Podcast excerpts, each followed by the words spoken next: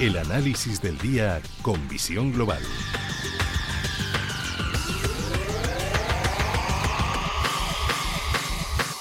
Y el análisis lo, realizamos con José Ignacio Gutiérrez Lasso, que es presidente de MG Valores. José Ignacio, muy buenas noches. Muy buenas noches, Gemma. Bueno, una semana atípica, sobre todo aquí en España, con las festividades mañana martes y el jueves, donde sobre todo lo vamos a notar en la Bolsa Española. Sigue habiendo negociación, pero esa negociación va a ser bastante reducida por, porque muchísima gente, me imagino que también muchísimos inversores habrán aprovechado toda esta semana para coger fuerzas de cara al final de año, ¿no? Pues me imagino que sí, porque vamos, eh, aunque Madrid está lleno, eso no está lleno de inversores precisamente, sino más bien de gastones. bueno, también viene bien que gasten, ¿eh? Sí, sí, no, lógico. Lo que pasa es que hoy mismo me decía un amigo, me decía, es sorprendente con la que está cayendo la cantidad de dinero que tiene la gente.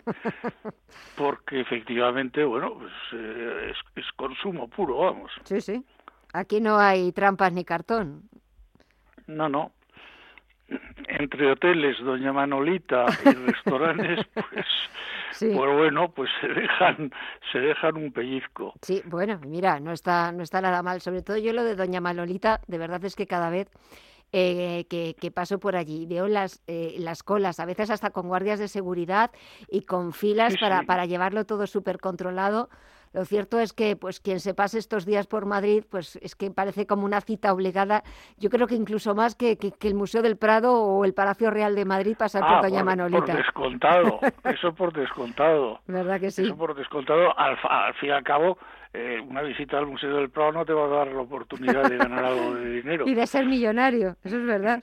No, evidentemente ganarás cultura, pero bueno, eso se paga poco. Pero eso no cotiza. No cotiza, no, no. Tendría que cotizar. Si cotizara, estaríamos hablando de, de otras historias.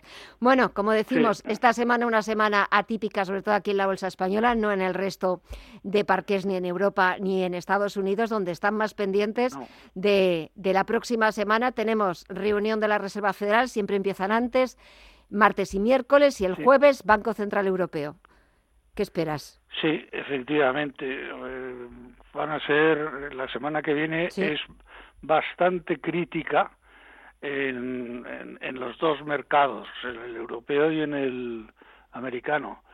En el americano las bolsas pues están cayendo desde el viernes, y todo la culpa, por decirlo de alguna forma gráfica, pues la tiene la, cifra de empleo. Porque claro, cuando todo el mundo esperaba que se hubieran creado en el mes 200.000 empleos, resulta que se han creado 260 y tantos mil.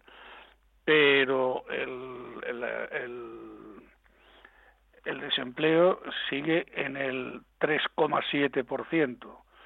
Entonces, hablar en estos momentos de un de una digamos una eh, disminución del ritmo de subida de tipos de interés como hizo Powell la semana pasada, pensando que iba bien la inflación y que por lo tanto las subidas no iban a ser tan agresivas y entonces las bolsas pues se lanzaron a subir. Claro, luego llega el jarro de agua fría del viernes porque si eh, las cifras son esas de empleo, pues no podemos hablar ni muchísimo menos de disminución del ritmo de crecimiento americano. Así de sencillo. Y además los ISM nos han dicho que bueno, que los pedidos a fábrica han aumentado, incluso por encima de lo previsto. Luego, es que se sigue produciendo y claro, todo el mundo teme que eh, pues el 14 y 15, que son eh, los días de la Reserva Federal, de la reunión, bueno, pues que no van a tener más remedio que subir quizá otra vez 75 puntos básicos. Me imagino que habrá una gran pelea en el sentido de que simplemente habrá muy diferentes posiciones y probablemente muy enconadas, porque hay quien piensa que de todas maneras eh, se llegará a una recesión que parece ser la única solución para bajar la, la inflación. Y claro, que eso no es una buena noticia, porque bueno, parar la economía pues se para, pero luego hay que volver a ponerla en marcha. Y, bueno, pues pues eh, a ver qué hacen. Yo desde luego no estoy muy seguro que se suban 75 puntos. Parece que es por lo que está apostando la bolsa americana en estos momentos y lo digo porque el Nasdaq de los tres índices, o sea, Dow, Standard Poor's y Nasdaq, de los tres índices, pues es el que más baja, el que más baja y que ahora se ha recuperado un poco, pero estaba bajando dos y medio por ciento. Y eso quiere decir que precisamente eh, los tipos de interés más altos a quien perjudica más es al sector tecnológico y entonces, bueno, pues eso quiere decir que el mercado americano está apostando probablemente por una subida de 0,75. Eh, vamos a ver, vamos a ver, nos queda una semana y puede que en esta misma semana se produzcan otros datos que nos obliguen a modificar la opinión. No lo sé. Luego, curiosamente, eh, o sea que sí creen en el digamos, en la recesión próxima, el, en estos momentos el petróleo, a pesar de la amenaza de los dos millones de barriles menos en la producción mundial, pues el West Texas está bajando en estos momentos un 3,15%, que no es moco de pavo, y está en 77 dólares y medio el barril, o sea que mm.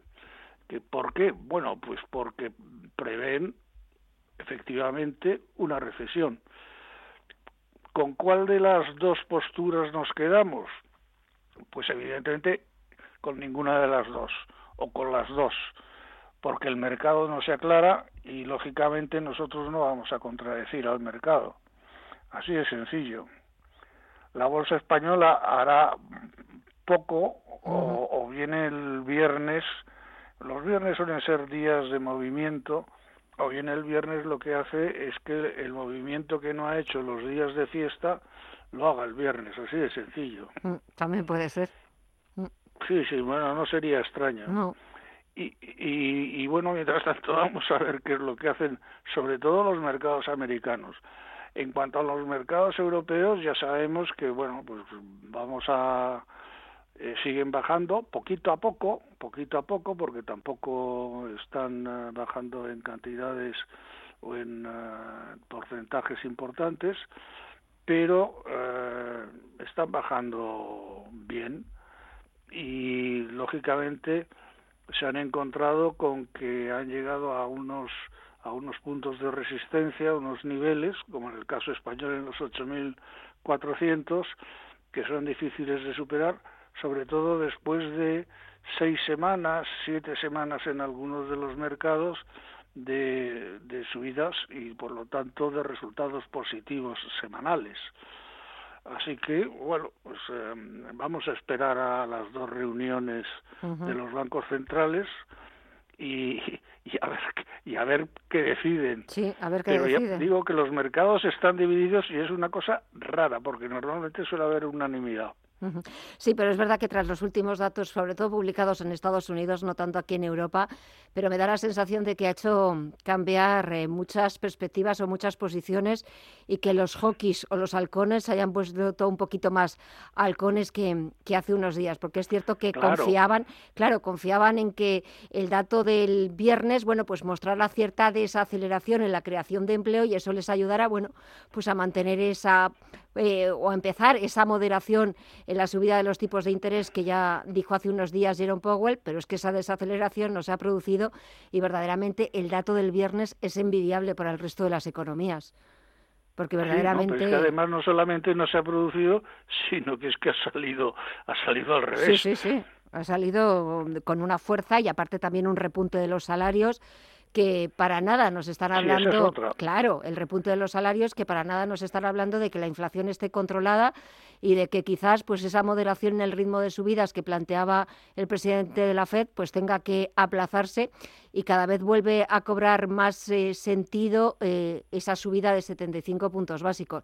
En Estados Unidos, aquí en Europa, ¿cómo lo ves?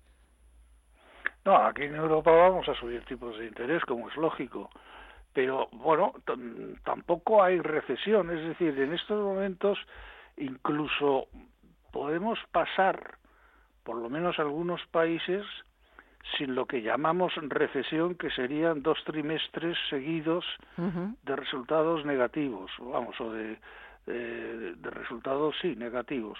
Pero eh, también es posible que sean pues un mes menos 0,4 y otro menos 0,2, lo cual no es, no es muy significativo, no es ni mucho menos una recesión de esas que obligan a tomar medidas de política financiera, no, no, no, no. Sería, bueno, pues, pues un catarrillo, punto, y se retiraría.